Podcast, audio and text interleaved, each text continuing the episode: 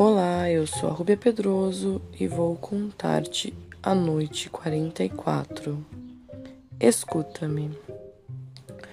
Contar-vos-ei, disse Charizade, o que sucedeu no palácio subterrâneo. Mal havia sido quebrado o talismã, o palácio estremeceu, ameaçando desabar com um ruído terrificante, parecido ao do trovão acompanhado de relâmpagos e grande escuridão. Aquele espantoso barulho dissipou no momento os vapores do vinho e me deu a conhecer, tarde demais, o erro cometido. Princesa, exclamei. O que significa isto? Respondeu-me ela, estarrecida e sem pensar na sua própria desgraça. Ai, estás perdido, se não fugir. Segui o seu conselho e o meu espanto foi tão grande que me esqueci do machado e das pantufas. Mal conseguira chegar à escada por onde havia descido, quando o palácio encantado se entreabriu, dando passagem ao gênio, que, encolerizado, perguntou à princesa: Que te aconteceu? Por que me chamaste? Uma dor no coração, respondeu ela, me obrigou a procurar a garrafa que estáis vendo. Sovi dois ou três goles, por desgraça. Dei um passo em falso e caí sobre o talismã, que se quebrou. Foi isto. Aquela resposta respondeu-lhe o gênio furioso. Tu és imprudente e mentirosa. Esse machado e essas pantufas aqui são por quê? É a primeira vez que os vejo, disse a princesa, com a impetuosidade com que vieste Talvez os tenhas trazido convosco, passando por algum lugar e arrebatando-os sem querer. O gênio respondeu-lhe com impropérios e pancadas que eu bem ouvi. Não tive firmeza bastante para o pranto e os gritos piedosos da princesa, tão cruelmente maltratada. Já tinha tirado as vestes que ela me emprestara e voltara por as minhas, que eu levara para a escada no dia anterior, à saída do banho.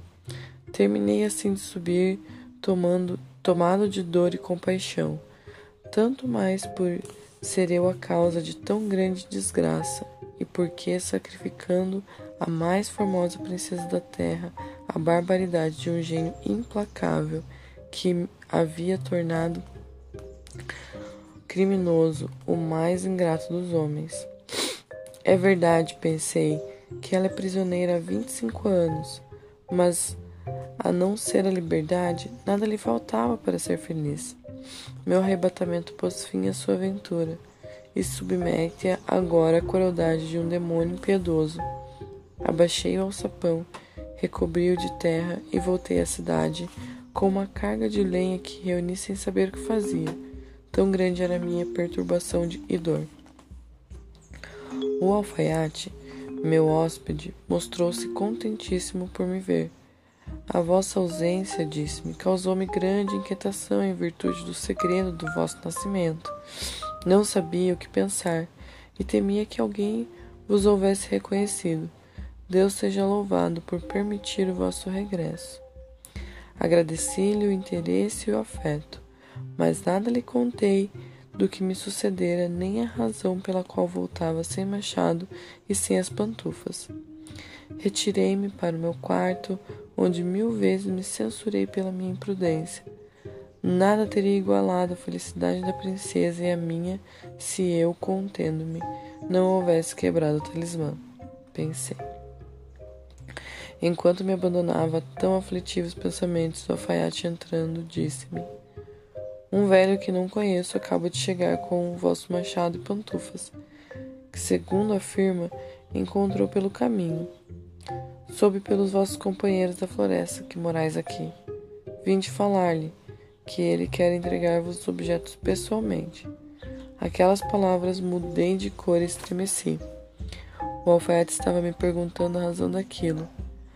Quando o assoalho do meu quarto se entreabriu, o velho que não tivera paciência de esperar apare aparecendo apresentou-se-nos com o machado e as pantufas. Era o gênio raptor da bela princesa da ilha de Ébano.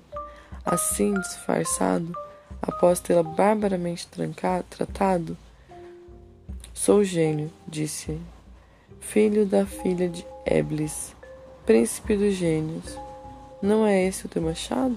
acrescentou, voltando-se para mim. E estas não são tuas pantufas? Xerezade, a essa altura, percebeu a chegada do dia e deixou de falar. O sultão achou a história do segundo calendar demasiadamente bela para desistir da continuação. Por isso, levantando-se, saiu com a intenção de ouvi-la na noite seguinte.